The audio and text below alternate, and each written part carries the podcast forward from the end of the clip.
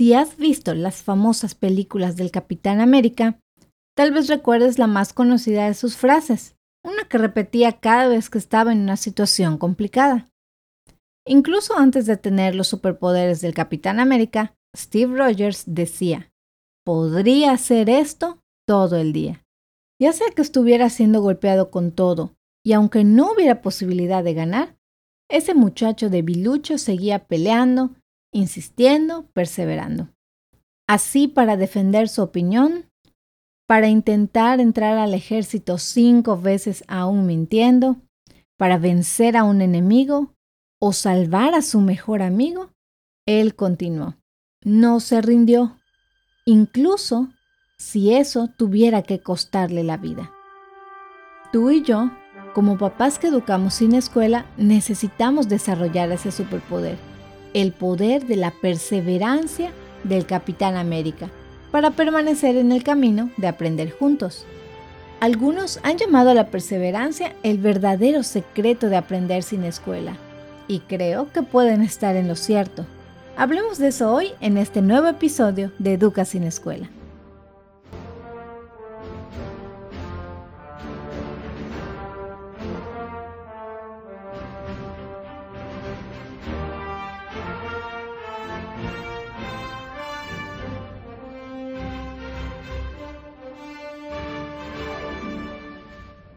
¿Alguna vez has sentido que lo que estás haciendo para enseñar a tus hijos no está funcionando?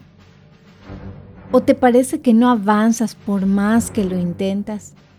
¿Te ha parecido que en lugar de logros lo que has tenido son fracasos?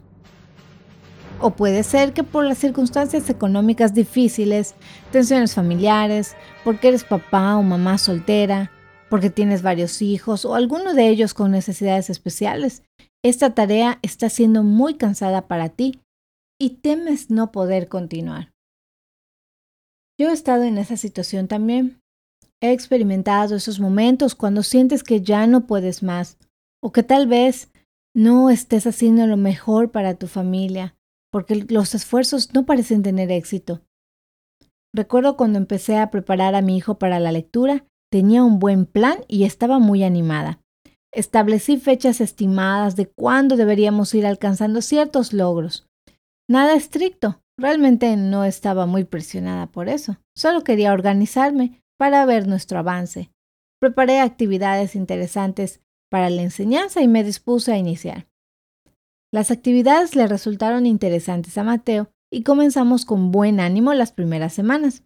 Yo no tenía prisa, Quería que nos tomáramos el tiempo necesario para aprender y disfrutar el proceso. Sin embargo, después de cierto tiempo de estar trabajando en esta área, me parecía que no estábamos avanzando, o al menos no como yo imaginaba que sería.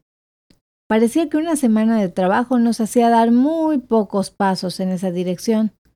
Entonces llegábamos a las fechas que yo había calculado en mi plan y estábamos muy lejos de los avances esperados. Y en ese tiempo, Mateo dejó de interesarse por leer y reaccionaba negativamente cuando yo le ponía algún ejercicio relacionado.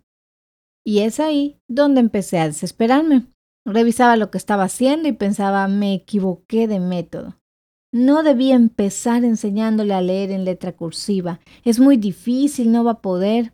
Pero si empiezo con letra script, lo que ya hicimos va a ser tiempo perdido, lo voy a confundir, empeorar el ambiente que ya de por sí estaba siendo complicado. O tal vez no esté listo aún. O yo soy muy mala para enseñar. Y entonces me preguntaba constantemente qué es lo que debía hacer. Con tantas dudas me desanimé y me quedé sin una dirección que seguir. Y la lectura no fue lo único. En alguna que otra área hemos pasado por una situación similar. Entonces yo en ese tiempo no sabía cómo afrontar esta circunstancia. ¿Soy yo que no sirvo para enseñar o es mi hijo que no tiene la capacidad aún? O tal vez es el momento o el método incorrecto. Y tal vez hayas pasado por algo similar. Es decir, llega un momento de estancamiento que a veces parece retroceso y no sabes cómo continuar. Te asaltan las dudas, el desánimo o la frustración. Notas que no se ven los avances que esperabas y entonces dudas de tu capacidad como guía del aprendizaje.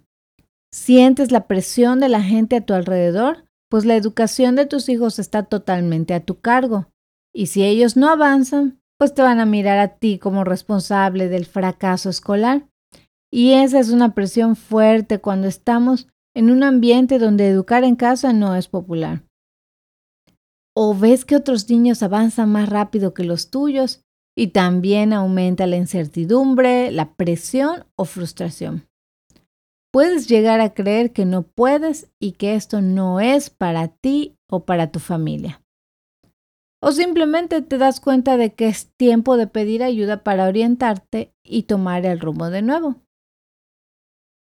Quiero recordarte que esto es algo común en muchos de los papás que educamos en casa. Todos fuimos primerizos y aprendimos muchas enseñanzas de manera dura. Todos experimentamos fallas en algún momento de nuestro recorrido y en ese punto podemos fácilmente sentirnos sin esperanza. Es por eso que hoy quiero compartirte algunas reflexiones que surgieron de mi propia experiencia para que puedas afrontar mejor esos momentos de incertidumbre.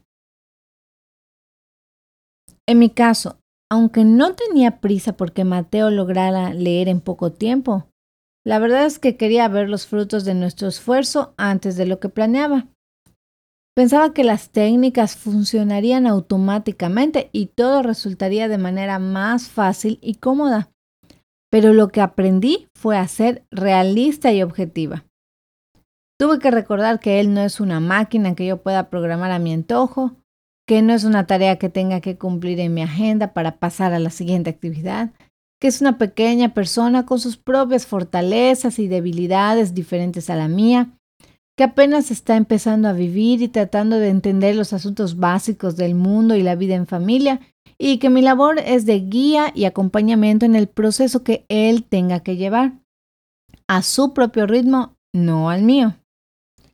Tuve que hacer nuevamente un alto y recordar que es mejor enfocarnos en las necesidades de enseñanza que Él me va mostrando y trabajar a partir de las capacidades que ya ha adquirido.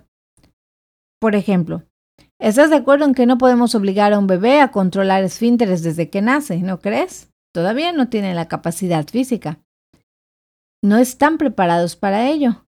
Así que tenemos que ayudarlos en ese aspecto y aguantamos los cambios de pañal muchas veces al día en tanto que sea necesario. Esperamos a que llegue el tiempo que estén listos para enseñarles. Y lo mismo hacemos con la comida, con el tiempo adecuado para caminar o hablar. Los instruimos, los animamos, los acompañamos y esperamos. No nos damos por vencido cuando después de unas semanas vemos que aún no lo logran sino que continuamos en lo que estamos haciendo sabiendo que llegará el momento de que alcancen ese objetivo. Y si hacemos eso con las habilidades básicas para la vida, ¿por qué no lo hacemos con el proceso de aprendizaje académico? En esa área también tenemos que instruirnos, guiarlos también para que ellos vayan descubriendo por sí mismos, animarlos a ser curiosos, a investigar acompañarlos y esperar. Y todo esto no lo hacemos una sola vez, sino cada vez que sea necesario. Entonces, en este proceso no solo aprendí a ser objetiva, sino a mirar también el panorama completo. Cuando nos centramos en un solo aspecto de la educación de nuestros hijos, tendemos a perder de vista el panorama completo y podemos frustrarnos por ese único asunto que por el momento no parece funcionar como esperábamos. Y pasamos por alto todas las áreas donde sí estamos avanzando y creciendo. Por eso yo recomiendo poner atención primero en los objetivos generales de la enseñanza y no preocuparse tanto por los temas específicos. En el episodio 1 de la primera temporada de este podcast hablé de esto con más detalle. Si te interesa, te recomiendo escuchar ese episodio. Aquí nada más te daré un breve resumen. Es común que los papás me escriban preguntándome la lista de temas que su hijo de tal nivel debe aprender. Y ciertamente es útil saberlo, pero yo quiero animarte a que no te preocupes tanto por buscar que tu hijo escriba, sume, reste, hable en inglés o domine algún tema en específico, sino más bien ocúpate primero en estimularlo a desarrollar habilidades generales que potencien el aprendizaje, como lo son el amor por la lectura, la curiosidad, la observación, la resolución de problemas, entre otros. Si tú le ayudas a desarrollar estas actitudes básicas del aprendizaje, ellos estarán preparados para aprender los temas más específicos que se vayan presentando. Y si puedes ver que tus hijos siguen creciendo en esa actitud de aprendizaje, de deseo de, de conocer, de investigar, pues podrás mantener el ánimo aun cuando no logren rápidamente una habilidad en particular. Así que no olvides mirar el panorama completo. Ser objetivos y mirar el panorama completo será de mucha ayuda para mantenerte perseverando.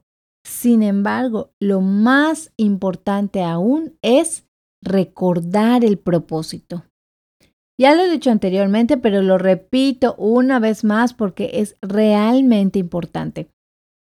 La claridad y seguridad de tu propósito es el poder más importante de los papás que educan sin escuela.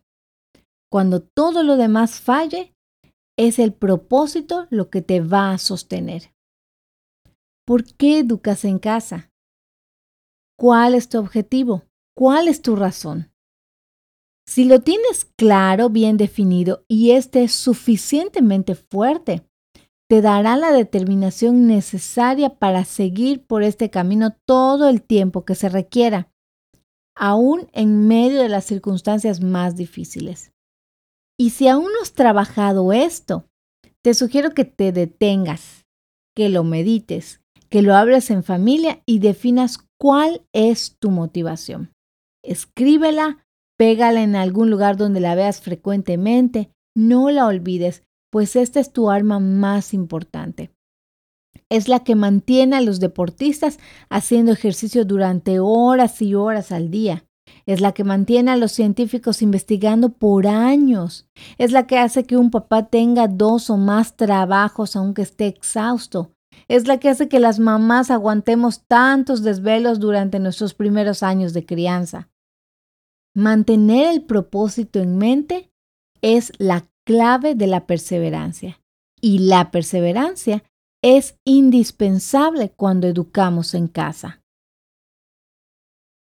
No te desanimes si tus hijos aún no entienden el concepto de suma o resta, o si siguen confundiendo letras, o si ves que van atrasados, entre comillas, en alguna habilidad. Sigue intentando, persevera. ¿Recuerdas la famosa frase de Tomás Alba Edison?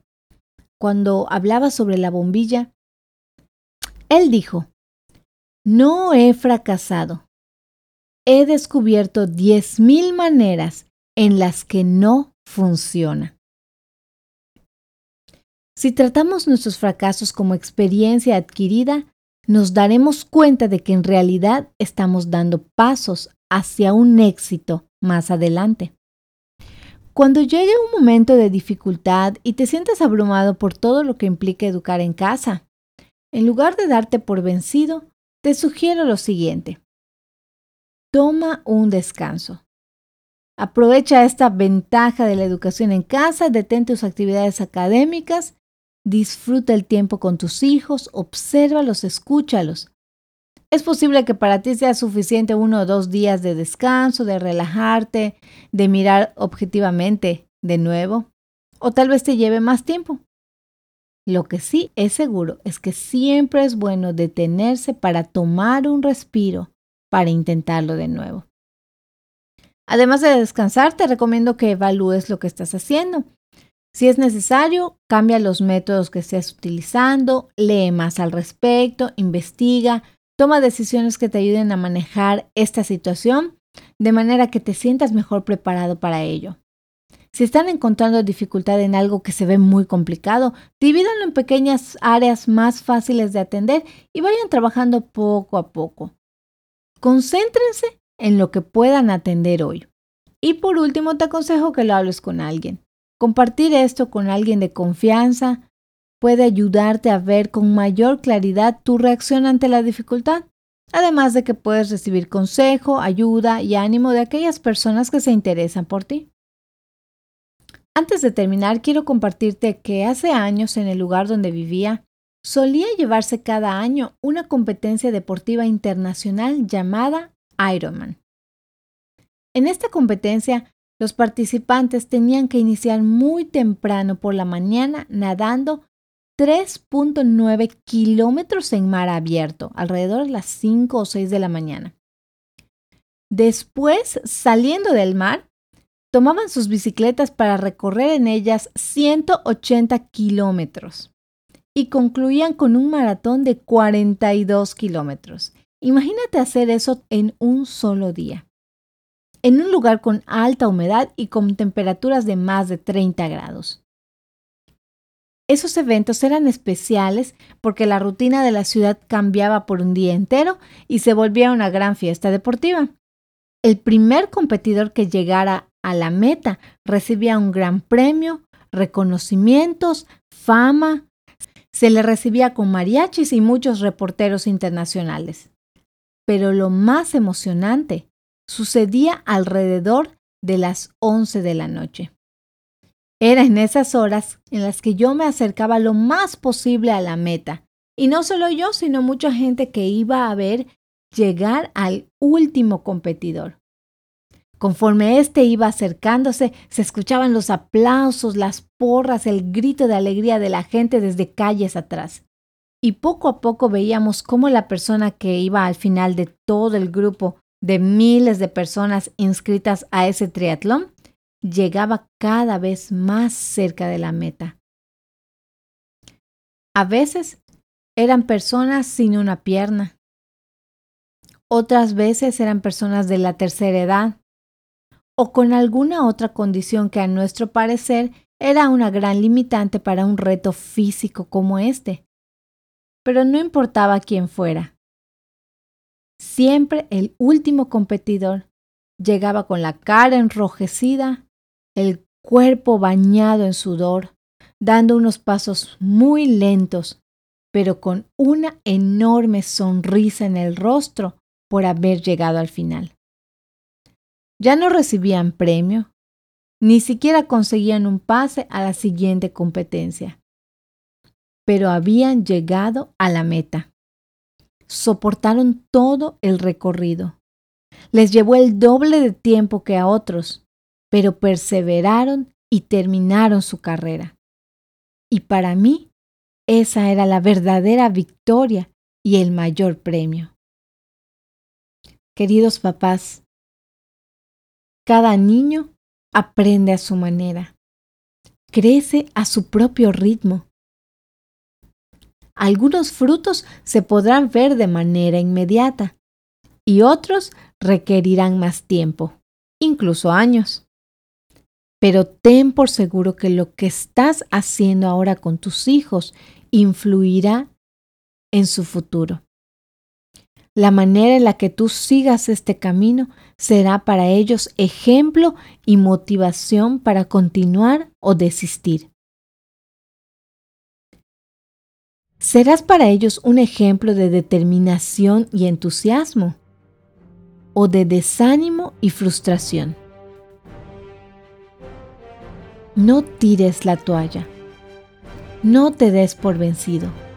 Recuerda que somos papás homeschoolers y tal vez nos sintamos incapaces y debiluchos como el soldado Steve Rogers, pero también nosotros podríamos hacer esto todo el día y todos los años que sean necesarios.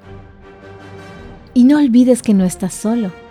En Educa sin Escuela buscamos crear comunidad para apoyarnos unos a otros a seguir disfrutando de la aventura de educar en casa. Estamos aquí y queremos escucharte. Gracias por tu atención en este día. Te esperamos en el próximo episodio de nuestro podcast. Hasta luego.